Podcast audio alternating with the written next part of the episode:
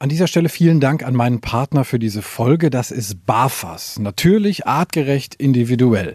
Die Fütterung mit BAF hat ja viele Vorteile. Ein besseres Immunsystem, weniger Zahnstein, glänzenderes Fell, geringerer Kotabsatz und der Hund riecht auch nicht mehr so viel. BAF orientiert sich ja am ursprünglichen Fressverhalten und es ist eigentlich auch gar nicht so kompliziert. Mit BAFAS Complete schafft ihr nämlich ganz einfach den Einstieg. Auftauen, abwiegen, füttern.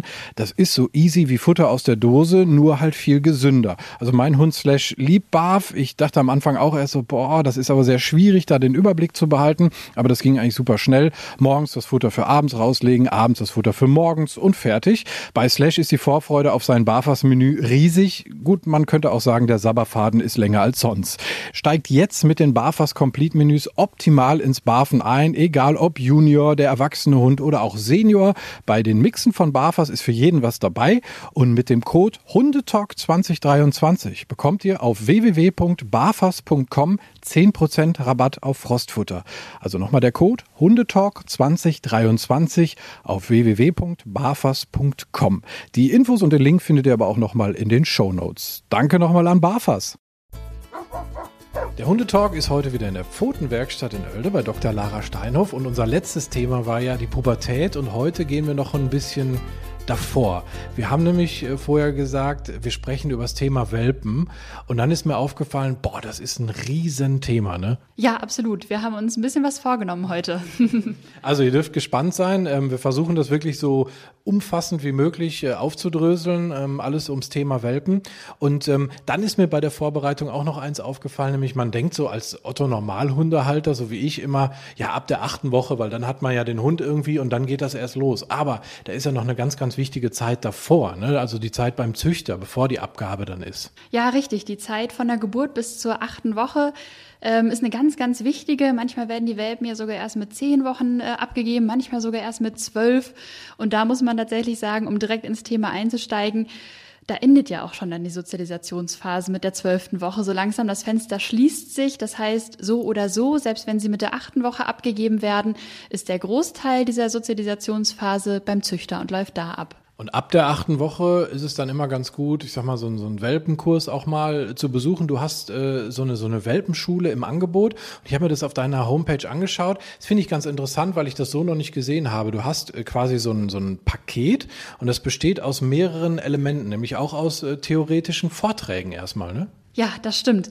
Denn ähm, wie das ja häufig in der Hundeschule so ist, ähm, geht es ja auch darum, dass der Hund was lernt, aber vor allen Dingen geht es ja auch darum, dass der Mensch was lernt und die Fähigkeiten und das Wissen entwickelt, um seinen Welpen zu einem äh, entspannten Erwachsenenbegleithund zu machen. Und was sind so die Inhalte dann deines, deines Kurses? Also du hast das ja für dich strukturiert, du hast dann Einzeltrainings auch mit dabei. Was machst du da mit den Menschen? Genau, wir haben einmal in diesem Welpenpaket den klassischen Gruppenkurs gemeinsam mit den anderen Welpen äh, dann gibt es äh, zwei Einzeltrainings, wo ich mich äh, nur mit dem Welpen und seinen Besitzern allein treffe, um individuell ähm, Fragestellungen besprechen zu können. Und dann haben wir auch noch zwei Abendvorträge, wo wir uns mit allen Teilnehmern treffen ähm, diese Abendvorträge haben einmal das Thema äh, Lernverhalten beim Hund und einmal das Thema Körpersprache, denn ähm, ich habe die Erfahrung gemacht, wenn man in diesen beiden Bereichen schon mal gut aufgestellt ist, dann kriegt man sehr viel im Alltag äh, gut geregelt und ähm, verhindert auch ähm, einige Probleme, die entstehen können, wenn ich zum Beispiel Stresssignale, ähm, beginnendes Angstverhalten, beginnendes Aggressionsverhalten bei meinem Hund nicht erkenne und es weiter eskaliert und umgekehrt das Lernverhalten ähm, muss ich natürlich auch kennen, damit ich meinem Welpen dann auch effektiv was beibringen kann. Also sprich, es basiert im Prinzip bei dir einerseits auf dem Wissen der Menschen. Du kannst dann in der Praxis halt immer auch sagen, hey, könnt ihr euch noch dran erinnern? Wir hatten doch im Vortrag mal da und da drüber gesprochen. Das macht es natürlich wieder einfacher. Und ähm, du nimmst äh, höchstens vier Welpen in einen so, eine, einen so einen Kurs. Das ist auch sehr wenig, also im Vergleich zumindest zu dem, was ich kenne. Warum sagst du, bei vier ist Feierabend? Mm, das liegt tatsächlich daran, dass die ähm, Welpen zum einen mit ihren Besitzern gemeinsam häufig noch eine recht intensive Betreuung benötigen. Das heißt, ähm, viele sind Ersthundehalter, machen diese Dinge zum ersten Mal, der Mensch macht es zum ersten Mal, der Hund macht es zum ersten Mal. Da ist es schön, wenn wir uns in den Vorträgen eine Basis geschaffen haben und dann immer wieder darauf verweisen können im Kurs. Trotzdem ist es notwendig, ähm, dass man sie einfach ja, engmaschig betreuen kann, ähm, dass sie wirklich was von der Stunde mitnehmen. Unschön ist es immer oder ja, zumindest vielleicht etwas unbefriedigend für die Menschen, wenn man in einer sehr, sehr großen Gruppe ist und dann nur ganz am Ende mal zwei Minuten mit dem Trainer sprechen kann. Ähm, da ist es dann netter, wenn man wirklich alle gut im Blick hat. Äh, gleichzeitig ist es so, dass wir auch in den Welpenkursen die Welpen untereinander Kontakt haben lassen. Und das bedeutet, dass wir haben Freispieleinheiten, selbstverständlich nicht während der gesamten Stunde, sondern ähm, zwischendurch mal für wenige Minuten. Und auch da ist es so, dass äh, je mehr Welpen zusammenkommen, desto eher ähm, ja, steigt da die Dynamik und die Wahrscheinlichkeit steigt, dass einfach unschöne Erfahrungen gesammelt werden. Ich möchte gerne, dass die Welpen ein ruhiges, nettes, höfliches Sozialverhalten erlernen und äh, das können sie nur, wenn sie auch in eben so einer Stimmung spielen und nicht ähm, ja, in einem großen Tumult des Recht des Stärkeren herrscht. Also eine strukturierte Herangehensweise auch, ähm, also sowohl für Hund und Halter natürlich sehr wichtig. Ähm, du hast eben das äh, Stichwort Sozialisation angesprochen. Das Fenster ist begrenzt ähm, und das ist natürlich auch wahrscheinlich dann eines der Hauptthemen. Ich habe das früher so gemacht. Ich habe mir für meinen Slash eine Liste zusammengestellt, was ich mit dem alles erleben möchte. Ich habe ein bisschen im Internet geguckt, äh, mir da was zusammengesammelt, Bücher und so weiter und habe dann gesagt, hier Bahnhof, Menschen, Staubsauger, andere Hunde, äh, Baustelle, alles Mögliche und habe das so abgearbeitet. Würdest du sagen, das ist ein ganz sinnvoller Weg? Genau, es macht auf jeden Fall Sinn, sich seine eigene Liste zusammenzustellen. Während der Sozialisationszeit ähm, lernen die Hunde natürlich das Leben mit Menschen, das Leben mit Hunden kennen und gleichzeitig ist es aber auch ähm, vom Alter her eine Phase, in der wir sie mit möglichst vielen Dingen ja auch aus der unbelebten Umwelt konfrontieren möchten. Und äh, diese Liste sieht bei jedem Menschen etwas anders aus. Es kann natürlich sein, dass ich sage, ja, ich bin ein Mensch, der fährt sehr viel mit dem öffentlichen Nahverkehr, dann müsste das der Hund kennenlernen. Ähm, vielleicht habe ich aber auch ganz andere Reize, vielleicht lebe ich auf einem Pferdehof, ähm, vielleicht habe ich Hühner im Garten, die der Hund nicht jagen soll. Ähm, und von daher sieht diese Liste für jeden ganz anders aus. Wenn die Welpen geboren werden, ist es so, dass die sehr, sehr überreich mit Nerven und Nervenverknüpfungen ähm, im Gehirn ausgestattet sind. Was dann im Folgenden genutzt wird, wird weiter ausgebaut. Was nicht genutzt wird, wird abgebaut. Das heißt, da sind wir natürlich schon beim Züchter in den ersten Wochen daran interessiert, dass das möglichst breit aufgestellt ist. Und auch im Folgenden ist es sehr, sehr wichtig, dass Hunde diese Reize aus der Umwelt als äh, normal erachten und entspannt dabei bleiben können. Und das Ganze funktioniert nur, wenn sie diese Reize auch in einer entspannten Grundstimmung kennenlernen. Das heißt, was häufig passiert, ist das, wenn man diese lange Liste sieht, dass so eine ähm, ja, gewisse äh, Panik entsteht, bis zur zwölften Woche das alles durchzuhetzen. Und das ist natürlich nicht das Ziel. Ähm, dann lieber, wenn man Sorge hat, oh Gott, ähm, das kann ich niemals schaffen, äh, der Tag hat nur 24 Stunden, ähm, dann lieber auf das Wichtigste zusammenstreichen und dafür aber ähm, in einem entspannten Umfeld kennenlernen. Das heißt, ähm, wenn wir zum Beispiel an so einen äh, Innenstadtkontext denken, dann wäre es ähm, wahrscheinlich keine gute Idee, den Welpen zu schnappen und zwei Stunden durch die Innenstadt zu laufen, weil der entweder ängstlicher wird, vielleicht auch aufgeregter wird, aber selbst wenn er freudig aufgeregt ist und wenn man jetzt an so einen klassischen Labrador denkt, mit Begeisterung auf jeden Menschen zustürmt, ist das ja auch nichts, was man eigentlich später haben möchte, sondern man möchte ja einen Hund, der da gelassen durchläuft. Das heißt, eine schönere Idee wäre es, sich irgendwo am Rande eine Bank zu suchen, eine Decke mitzunehmen für den Hund, dem Hund vielleicht ein bisschen was zum Kauen zu geben oder so einen Kong zum Ausschlecken und den dann einfach nur fünf bis zehn Minuten das bunte Treiben anschauen lassen und dann geht's wieder nach Hause, ohne dass irgendwas Wildes passiert ist in der Zwischenzeit. Also ruhig und gelassen daran gehen, ähm, keine Panik schieben. Du hast es gesagt, du hast zwar gesagt, dieses Fenster ist dann halt irgendwann mal zu, aber das heißt ja nicht, dass der Hund dann nicht doch noch irgendwie was lernen kann darüber hinaus, ne? Ja, also er wacht nicht ähm, am ersten Tag der 13. Lebenswoche auf und das Fenster ist dicht, sondern es ist ein langsamer, schleichender äh, Vorgang. Und auch wenn man den Welpen vielleicht erst mit der zwölften Woche vom Züchter bekommen hat, macht es trotzdem Sinn, ihn langsam an diese Situation ranzuführen. Langsam gilt wahrscheinlich auch für das Thema äh, Übungen. Ne? Also ich glaube, viele Hundehalter profilieren sich immer so ein bisschen darüber, ha, meiner kann aber schon Sitz und meiner kann Platz und der bleibt auch sogar schon.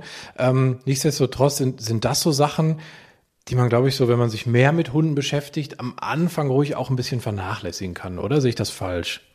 Definitiv, das sehe ich auch so. Also ich kann es gut verstehen, wenn man das erste Mal einen Hund hat und ganz stolz ist, wenn er sich das erste Mal auf das Sitzsignal hinsetzt und dass man das auch zeigen möchte. Aber es ist was, das ähm, finde ich gar nicht wichtig in den ersten Lebenswochen, sondern was mir sehr, sehr wichtig ist, und da liegt auch der Fokus des Kurses drauf, dass die Hunde eben die Fähigkeiten ähm, und Eigenschaften entwickeln, die sie zu entspannten Begleitern werden lassen, weil dann das Training der Signale ratzfatz geht. Das heißt, ähm, was würde ich mir wünschen? Wünschen an Eigenschaften. Ähm, ich würde gerne einen Welpen haben, der Vertrauen in die Menschen hat, der Vertrauen in sich selbst hat, ähm, der äh, entspannt ist mit sämtlichen Umweltreizen, ähm, der, wenn er sich erschreckt, schnell wieder in so ein emotionales Gleichgewicht gerät, der sich gerne anfassen lässt, ähm, sich gut handeln lässt, ähm, der eine gute Selbstkontrolle aufbringt, eine Frustrationstoleranz, eine gute hat und der ähm, ruhig ist, entspannen kann, auch den größten Teil des Tages einfach verschlafen kann. Ähm, und wenn ich so einen Hund habe, dann ähm, sind die Signale, Sitz, Platz, Gehen an lockerer Leine, Rückruf blitzschnell trainiert. Auf der anderen Seite, wenn diese Voraussetzungen eben nicht stimmen, wenn ich zum Beispiel einen Hund habe, der eine sehr schlechte Selbstkontrolle nur besitzt, dann äh, wird es mir viel schwerer fallen, das Gehen an lockerer Leine zu üben. Oder wenn ich einen Hund habe, der ähm, auf sämtliche Umweltreize ähm, ängstlich oder sehr, sehr aufgeregt reagiert, dann wird es mir vielleicht auch später schwerfallen, Rückruf zu trainieren. Und von daher wollen wir im Welpenkurs erstmal ähm, eine gute Basis legen. Das Stichwort, was du eben auch schon mal genannt hast, ist ähm, Lernverhalten. Bei eigentlich, das gilt ja fürs Erlernen aller Dinge. Das ist ja sehr allgemein gefasst. Und du hast gesagt, du hast es auch ähm, im, im Teil deines Kurses mit drin. Was ist dir da wichtig? Was sollen die Teilnehmer deines Kurses da genau verstehen, um dann ihren Hund wiederum besser zu verstehen? Ich möchte gerne, dass die Teilnehmer ähm, aus dem Vortrag mitnehmen, dass es unterschiedliche Formen von ähm, Lernen gibt, also dass Hunde auf unterschiedliche Art und Weise lernen. Wir sprechen im Vortrag über äh, die Gewöhnung. Das ist natürlich etwas, was ganz hilfreich ist äh, bei sämtlichen Umweltreizen. Ähm, wir sprechen aber auch darüber, wie man ähm, bestimmte Dinge, vor denen der Hund sich vielleicht schon fürchtet, positiv belegen kann. Denn es kann ja sein, ähm, ich hole den Hund von mit der achten Woche vom Züchter ab und der hat vielleicht schon Angst vor gelben Säcken oder ähnliche Dinge. Dass wir dann darüber sprechen, wie können wir das üben und wir sprechen natürlich auch darüber, ähm, wie kann ich bestimmte Verhaltensweisen beibringen, wie das Sitz oder das Platz auf eine Art und Weise, die es dem Hund möglichst leicht macht, es schnell zu lernen. Und wir sprechen auch darüber, welche Nachteile, welche Nebenwirkungen die ähm, das Training über Strafe mit sich bringt. Ähm, da muss man natürlich auch bei Strafe immer ein bisschen abwägen, aber man liest ja schon noch sehr viele Tipps im Internet, ähm, die ja solche Sachen beinhalten, wie den Welpen auf den Rücken schmeißen, runterdrücken, wenn er irgendwas falsch macht, bei einer Pfütze in der Wohnung den Hund mit der Nase ins Pipi zu drücken. Und ähm, von daher ist es mir auch ganz wichtig, dass alle wissen und nachvollziehen können, ähm, welche Nebenwirkungen sie sich damit einkaufen, wenn sie solche Tipps beherzigen. Ist ja mal die Frage, was man auch für einen Hund haben will. Ne? Wenn du sagst, du möchtest ein harmonisches Zusammenleben zwischen Hund und Halter, dann ist es natürlich kontraproduktiv, irgendwie alles über Strafe zu regeln und über, ich weiß nicht, ich drück dich irgendwie runter und das, was du gerade angesprochen hast, sondern es ist ja eigentlich viel schöner, einen, ja, einen freudigen Hund neben sich zu haben, der Dinge gerne lernt und dann halt auch gerne umsetzt, weil ich glaube, das ist ja so die Kette, die dann am Ende dabei rauskommt. Ne? Ja, auf jeden Fall. Wie man in den Wald hineinruft, schallt es auch wieder raus. Äh, das Sprichwort kann man durchaus auch bei der Hundeerziehung verwenden. Und wenn ich ähm, ja, mich ja auch selber mit Aggressionsverhalten gegen meinen Hund wende, dann wäre es auch nicht sehr überraschend, wenn er irgendwann mit Aggressionsverhalten antwortet. Ähm, und von daher besprechen wir das dann ganz in Ruhe. Wie viel ist denn eigentlich beim Hund so Genetik und wie viel ist Erziehung? Also was bringt der Hund von sich aus schon mit und wie viel Einfluss haben wir letztendlich eigentlich auf ihn und seine Entwicklung? Das ist ein ganz, ganz spannendes Thema, auch aus der Forschung. Und schlussendlich ist niemand in der Lage, das mit irgendwelchen Prozentzahlen zu beziffern. Der Hund bringt eine gewisse genetische Ausstattung mit ähm, und äh, die, eine Masse an Umweltreizen, die ihm dann im folgenden Leben begegnen, führen dazu, dass er sich in die eine oder in die andere Richtung entwickelt. Trotzdem macht es sehr viel Sinn, sich vorher zu überlegen, welche Rasseveranlagung bringt mein Hund denn mit um dann ganz gezielt entsprechend auch trainieren zu können. Also als ähm, Beispiel, wenn ich ähm, eine Familie habe und ich habe kleine Kinder ähm, und ich habe als Welpen im Haus jetzt einen Australian Shepherd, dann muss ich natürlich andenken, dass der als Hüte- und Treibhund durchaus eventuell in den nächsten Wochen Verhaltensweisen zeigen kann, wie hinter den Kindern herrennen, ähm, ihn in die Beine reinzwacken Selbstverständlich können das auch andere Hunderassen, aber bei der Hunderasse ist recht fest damit zu rechnen, dass es passieren wird. Und dann kann ich mein Training direkt schon darauf anpassen und dann besonders viel Wert darauf legen, sehr viel Ruhe, Entspannung mit dem Hund zu üben, ihn viel für ruhiges Verhalten zu belohnen, wenn da gerade Kinder herlaufen. Da geht es halt bei der Rasseauswahl auch viel um Wahrscheinlichkeiten letztendlich. Ne? Also es gibt nie die Garantie. Wir sehen das bei uns, wir, wir machen ja Mantrailing und wenn du dir, ich sag mal, die meisten sagen immer, der Bloodhound ist der einzig wahre Mantrailer, wir haben hannoversche Schweißhunde, aber ich sag mal, die Hunde, die tendenziell eher die Nase nutzen, um Spuren zu verfolgen, sind wahrscheinlich geeigneter fürs Trailen als zum Beispiel Sichtjäger. Ne, ich glaube, dass, dessen muss man sich einfach bewusst sein. Aber es gibt auch tolle Sichtjäger, die toll trailen können. Und sowas gilt natürlich dann auch ähm, ja für alle Bereiche ne, des Hundes. Also es gibt auch einen Hütehund, der dann kein Interesse hat zu hüten. Sowas soll es ja auch geben, ganz klar. So wie es dann aber auch den Oberhüter bei anderen Rassen auf einmal dann gibt. Das ist ähm, sehr, sehr spannendes Thema. Also wie gesagt, es gibt immer nur Wahrscheinlichkeiten, keine Garantien. So würde ich das mal aus meiner Erfahrung zusammenfassen.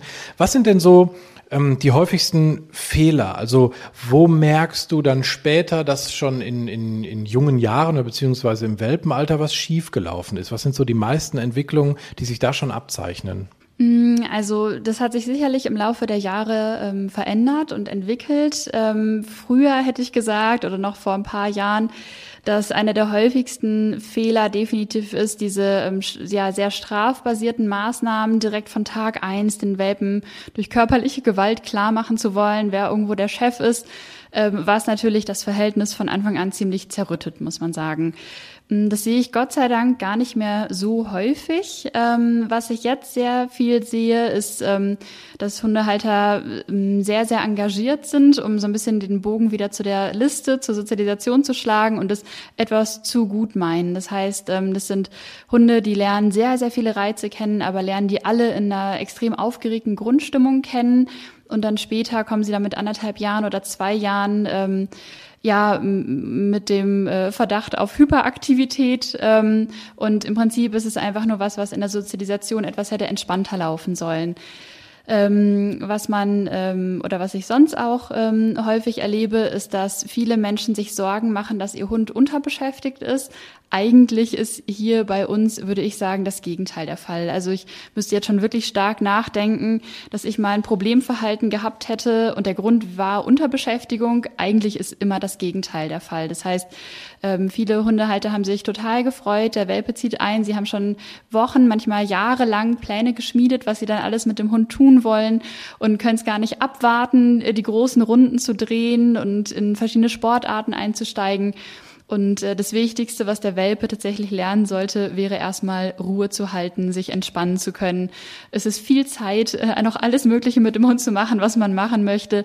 Aber äh, viele erschrecken sich tatsächlich im ersten Einzeltraining, wenn wir besprechen, dass so 18 bis 20 Stunden Ruhen und Dösen äh, für einen Welpen normal und sogar wünschenswert sind ähm, wenn ich Welpen habe, ähm, in, einer sehr, in einem sehr turbulenten Haushalt und wir überlegen mal gemeinsam und die Besitzer sagen danach, wenn ich überlege, höchstens vier Stunden, dann merkt man das dem Welpen häufig deutlich an, weil der komplett überdreht ist, dann auch häufig unerwünschte Verhaltensweisen zeigt, wie in Arme und Beine reinbeißen, sich in Kleidung reinhängen. Man sagt ja auch bei Kindern manchmal noch müde kommt doof und beim Welpen ist es leider ganz genauso. Wir haben übrigens auch in der Folge mit der Jenny von Find Your Man äh, mal über Ruhe und Entspannung gesprochen. Das ist wirklich ein spannendes Thema. Nicht nur für Hunde im Welpenalter, sondern generell. Ähm, da sind wir aber auch schon bei meiner nächsten Frage. Du sagtest, äh, manche können es dann kaum erwarten, irgendwie die große Wanderung mit dem ersten eigenen Hund zu starten. Jetzt sind wir ja noch beim Welpen. Der kann natürlich noch keine Kilometer durch die Gegend äh, laufen. Aber es halten sich immer so hartnäckige Formeln bezüglich der Länge der Spaziergänge anhand des äh, Welpenalters in Wochen oder so. Da gibt's so Formeln. Was sagst du dazu? Was ist so das Maß der Dinge da? Letztendlich muss man sagen, dass mir nicht bekannt ist, dass es irgendjemand mal wirklich final erforscht hätte, ähm, welche Zeit da sinnvoll ist. Was man ja kennt, ist einmal fünf Minuten pro Lebensmonat oder alternativ ein bis zwei Minuten pro Lebenswoche, was ja dann auch schon ziemlich weit auseinanderklafft, ob ich jetzt zwölf oder 24 Minuten in der zwölften Lebenswoche spazieren gehe. Ähm, was da häufig mitschwingt oder ja, der Hintergrund des Ganzen ist, ist meistens die Gelenkentwicklung. Ähm, das heißt, es wird immer gesagt, Gelenke nicht überlasten und so weiter. Es ist sicherlich ein Faktor. Ähm, das spielt natürlich dann auch dieses klassische, der Welpe darf niemals eine Treppe laufen, bis er ein Jahr alt ist, mit rein. Ähm, das ist ähm, sehr dogmatisch und ähm, auch in Bezug auf das Treppelaufen weiß man mittlerweile, dass ähm, ja Genetik, Ernährung eine weit größere Rolle spielt in puncto Gelenkentwicklung als Treppelaufen. Und ganz im Gegenteil, es macht sogar Sinn, dass ein Welpe lernt, hier und da mal eine Stufe zu gehen, denn es gibt leider die Hunde, die mit einem Jahr das erste Mal eine Treppe rauf sollen und sagen, tut mir leid, das kann ich nicht. Und wenn der Hund 40 Kilo wiegt, dann hat man ein Problem, dem erstmal noch mühsam Treppe laufen beibringen zu wollen. Von daher äh, meine Empfehlung, Welpen an unterschiedlichste Arten von Treppen heranzuführen. Diese durchsichtigen Metallgittertreppen sind natürlich besonders herausfordernd oder offene Holztreppen, rutschige Treppen. Ähm, sicherlich nicht Sinn und Zweck der Sache ist, wenn man im fünften Stock wohnt, den Welpen alle zwei Stunden ganz hoch und ganz runter zu jagen. Ähm, gerade beim Treppe runtergehen ist ja schon immer noch mal eine heftige Belastung auf, die, auf den Ellbogen in den Vordergliedmaßen.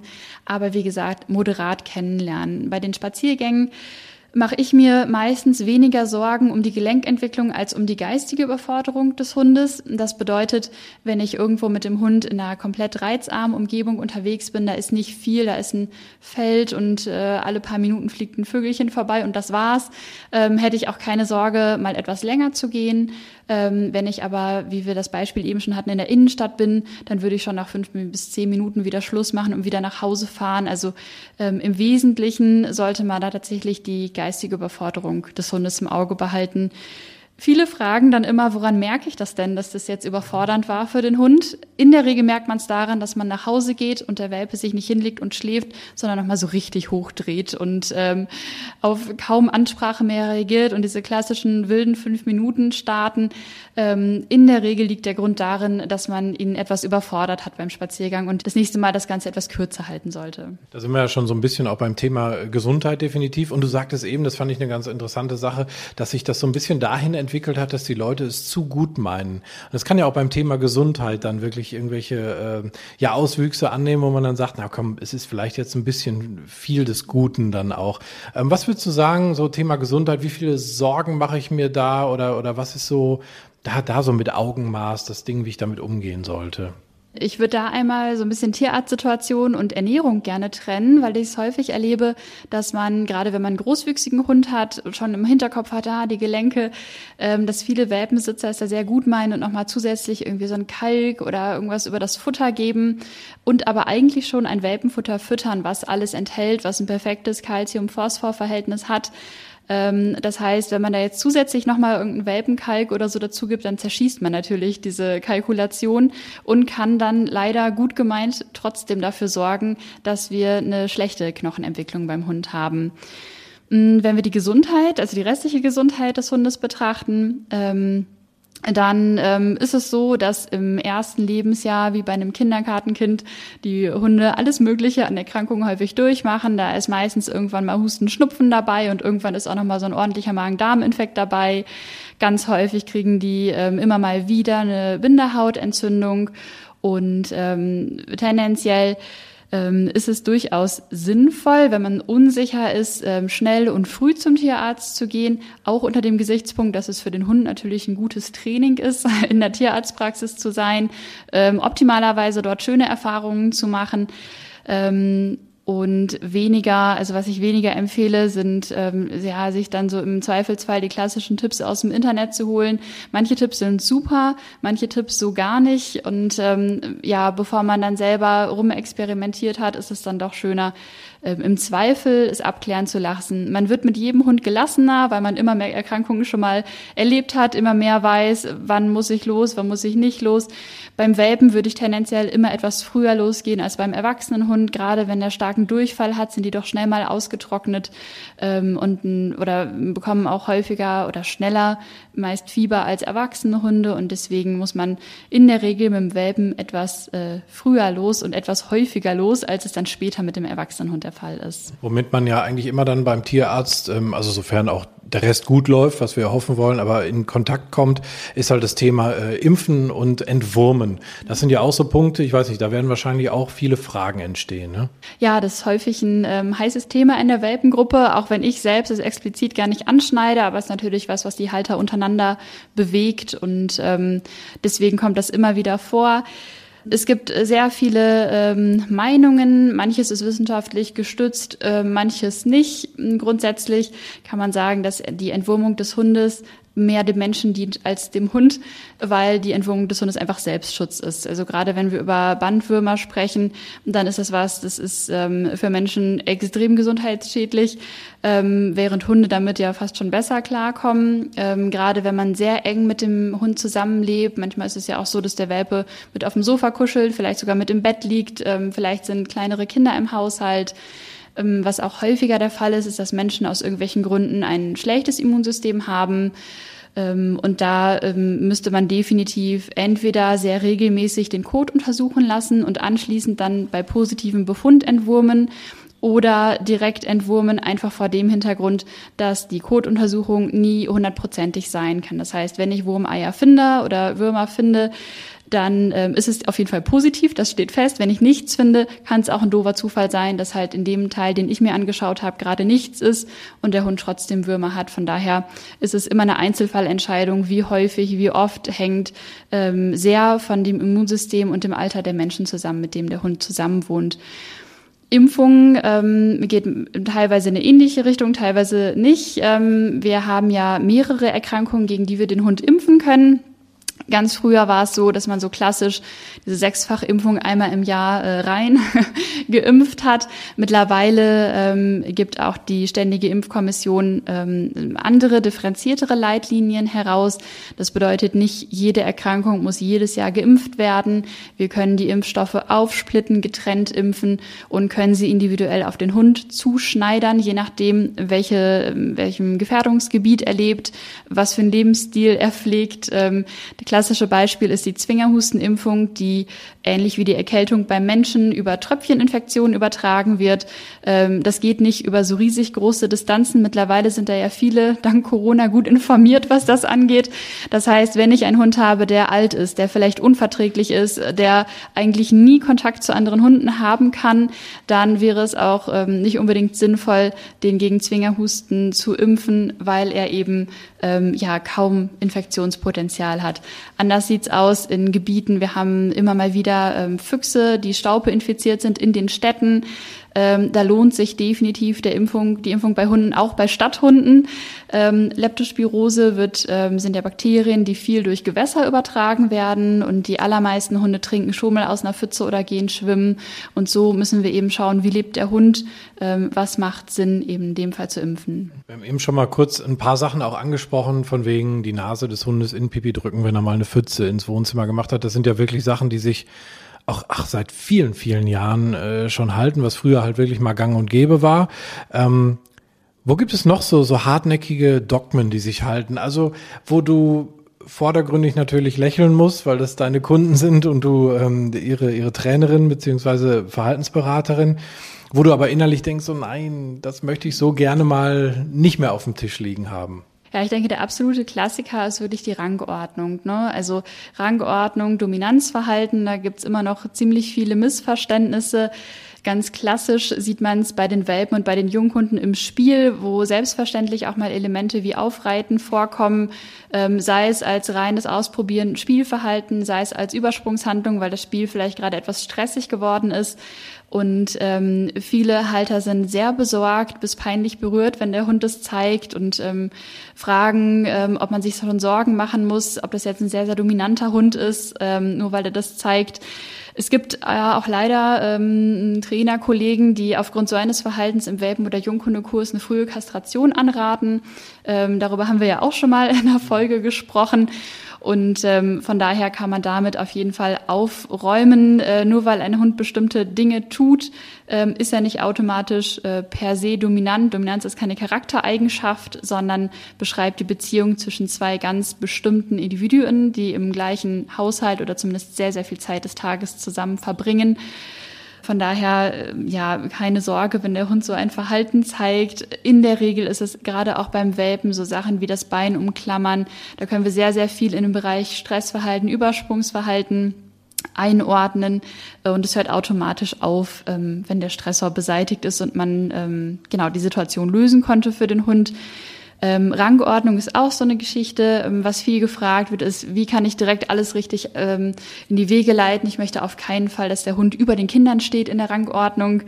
Ähm, und auch da muss man sagen, ähm, die Rangordnung wird zwischen ähm, Individuen der gleichen Art ausgebildet. Wir Menschen sind eine andere Art als der Hund, das ist ganz offensichtlich. Und von daher ähm, bildet sich auch keine klassische Rangordnung, wie sie häufig in den Köpfen noch verankert ist mit Position 1, 2 und 3 äh, zwischen Hund und Mensch aus, sondern wir haben eine andere Art ähm, von Beziehung. Und äh, wie gesagt, sehr viel, was da rein interpretiert wird, tut dem Hund dann schon Unrecht. Das sind dann halt auch meistens so diese Nummern, von denen man hört, du musst vor deinem Hund essen, ne? also in der Reihenfolge, du musst vor deinem Hund durch die Tür gehen, solche Ratschläge. Das kann natürlich dann auch mal helfen, wenn der Hund immer rausstürmt, dass man ihn einfach bremst, aber hat halt natürlich nichts mit der Rangordnung dann äh, in irgendeiner Form zu tun. Äh, übrigens, während wir hier reden, dein Hund ist, ist dann sehr devot, gerade mir gegenüber. Sie liegt hier nämlich äh, auf dem Rücken und lässt sich hier schön kraulen. Also ähm, ich stehe über ihr quasi ran. Nein, um Gottes Willen. Nicht, dass wir irgendwelche Gerüchte streuen, aber sie genießt das hier gerade. Du hast uns jetzt erzählt, was du im Grunde genommen den Hundehaltern mitgeben möchtest, was du ihnen mitgibst. Ähm, Vertrauensverhältnis aufbauen, das strukturiert alles angehen, damit es wirklich ein entspanntes Hundeleben wird, weil gerade in der Welpenzeit, in dem Alter, legt man halt den Grundstein für die nächsten, wenn es gut läuft, 10, 12, 15 Jahre. Was erwartest du aber von, von Hundehaltern? Also jetzt drehen wir den Spieß so ein bisschen um. Du bist ja immer sehr diplomatisch, aber es kann ja halt eigentlich nicht sein, dass die Leute irgendwie sagen, so hier, ich habe jetzt einen Welpen, Lara, mach doch mal. Ähm, du bist jetzt quasi die Lehrerin, das hört man ja von der Kindererziehung auch immer, dass das alles abgewälzt wird. Hier so, bitteschön, ab in die Schule, da findet die Erziehung statt und zu Hause ist äh, Rambazamba. Also, also was wäre so dein Wunsch? Mm, ich würde mir zwei Sachen wünschen. Äh, ein Wunsch ist sicherlich, dass die ähm, Halter sich sehr gut und detailliert über die Rasse des Hundes informieren und mm, häufig findet man diese Information nicht auf den Websites der Züchter, weil die natürlich diese Rasse züchten, weil sie sie lieben und dann ein bisschen, manchmal auch durch die rosa Brille das Ganze beschreiben. Ähm, wenn äh, meine Hündin ist ja ein Mischling, aber würde ich diese Rasse beschreiben, dann wäre ich auch voll des Lobes. ähm, von daher macht es Sinn, wenn man sich über die Rasse informiert, mal zu recherchieren, wofür wurde sie ursprünglich genutzt, weil dieser ursprüngliche Nutzungszweck sehr viel Aufschluss gibt über die genetische Veranlagung, die der Hund mitbringen kann. Nicht muss, das hatten wir ja schon, aber das ähm, macht viel Sinn und dann einmal abzuchecken, passt das zu meinen Bedürfnissen. Also wenn ich zum Beispiel einen Hund habe oder wenn ich in meinem Kopf ein Bild habe, dass ich mit dem Hund durch den Wald läufe, der Hund ist größtenteils neben mir, der guckt mich häufig an, ich kann dabei, muss dabei gar nicht groß die Umgebung im Auge behalten, dann ist vielleicht ein selbstständiger Jäger wie eine Bracke oder auch ein Terrier nicht die allerbeste Wahl, es sei denn, ich bin dann später bereit, Kompromisse einzugehen. Ähm, genauso würde ich natürlich überlegen, bin ich ein Mensch, der häufig Besuch bekommt, ähm, bin ich sehr gesellig, ähm, ist bei uns die Hintertür oder die Vordertür immer offen und die Freunde der Kinder können raus und rein, wie sie wollen dann würde ich schon gut darauf achten, dass zumindest kein starkes Territorialverhalten in dieser Rasse verankert ist. Wie gesagt, wir sprechen nur von Wahrscheinlichkeiten, aber das würde schon ähm, sehr helfen, wenn man da direkt die Rasse etwas passend auswählt zu den eigenen Bedürfnissen. Und man hat Freude daran, wenn man den Züchter sehr sorgfältig auswählt. Ähm, also da nicht auf ähm, ja, billige Welpen zu setzen, sondern zu schauen, wir haben ja schon gesagt, die ersten acht Wochen, das macht der Züchter, ähm, den Grundstein, den er da legt, das ist was, ja, es ist schön, wenn man einfach nur darauf aufbauen kann und nicht stattdessen von der achten bis zur zwölften Woche nur ähm, die Brandlöschung, Feuerbekämpfung betreibt, ähm, sondern einfach sagt, wir haben eine schöne Basis und da geht's weiter. Das heißt, wenn der Züchter schon dafür gesorgt hat, dass sie viel kennengelernt haben, was auch ganz hilfreich ist, ist, wenn die ähm, Züchter gerade in puncto Stubenreinheit schon vortrainiert haben. Äh, man kann tatsächlich sagen, die Unter, der Untergrund, auf den der Hund sich erleichtert, das ist schon fast prägungsähnlich. Ähm, das heißt, wenn ein Hund nur Kellerfliesen kennengelernt hat, dann wird er sich schwer tun, Rasen und natürlichen Untergrund zu lernen und wird wahrscheinlich doch nochmal lieber schnell kurz in die Küche gehen ähm, und dort pinkeln, weil das das ist, was er kennt. Ähm, also da macht es Sinn. Ähm, ich kenne ganz viele super engagierte Züchter. Die Hunde sind teilweise sogar schon Auto gefahren, ähm, haben Ausflüge gemacht und das ist einfach echt eine, eine Freude, dann weiterzumachen. Und wenn der Welpe dann aber im neuen Zuhause angelangt ist, dann muss man sich im Klaren sein, dass man im Prinzip fast ein Baby hat, der alle zwei Stunden nachts sich melden kann. Wie auch bei echten Babys. Manchmal hat man Glück, die schlafen durch ab Tag eins, aber da kann man eher von einem Glücksfall sprechen.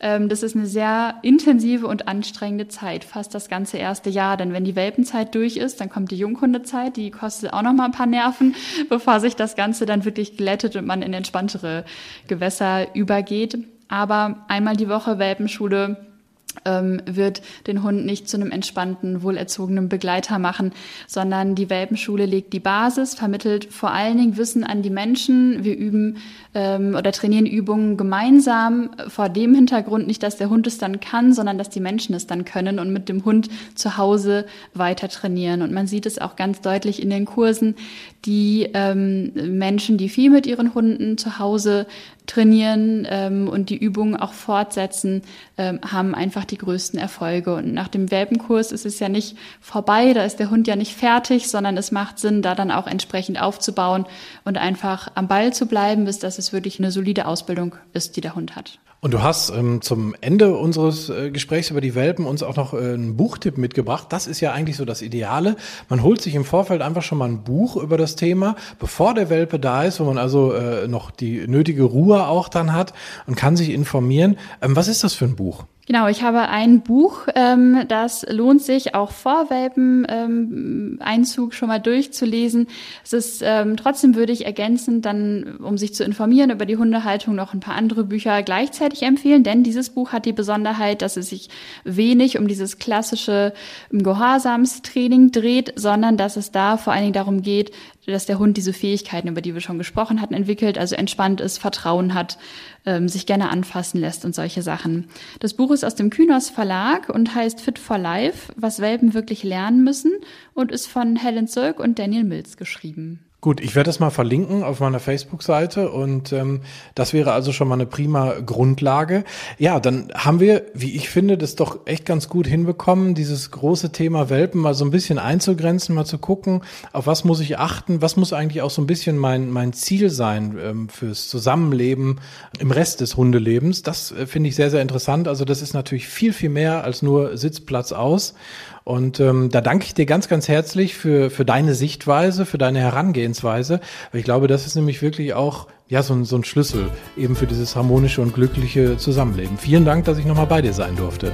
Ja, sehr gerne. Schön, dass wir dieses spannende Thema heute ansprechen konnten.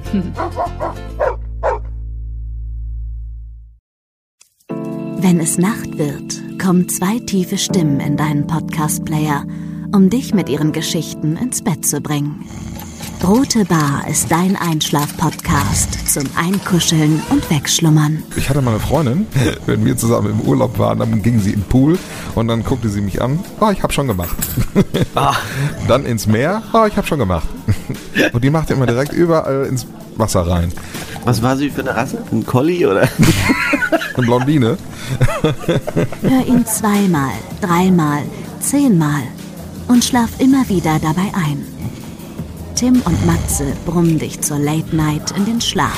Was hältst du so von dickeren Bettdecken? Ich bin sowieso ein kleines Heizkraftwerk im Bett. Ist wirklich so. Ich entwickle wahnsinnige Hitze nachts. Ich schwitze ja. auch oftmals sehr viel. Ja, wenn jemand an mir klebt, das ja, kann Wenn man so zu zweit, kannst du nicht haben. Ja, zu zweit schon, aber bitte, bitte ein bisschen Abstand halten. Also so einschlafen ist okay, aber dann bitte irgendwann lösen und in seinen Bereich rüberrollen. Ich schlafe besser, wenn ich zu zweit schlafe. Ich glaube, es ist Gewohnheit. Das kann sein. Ich glaube, wenn man sich ein halbes Jahr hinter seinen Chef legen würde, dann würde man den von heute auf morgen vermissen. Das ist so ein bisschen wie das Stockholm-Syndrom. Kennst du das? Wenn der Entführer ja, von einem lässt, dann vermisst man den. Schöne Träume mit Rote Bar Podcast, dem entspanntesten Podcast in Deutschland.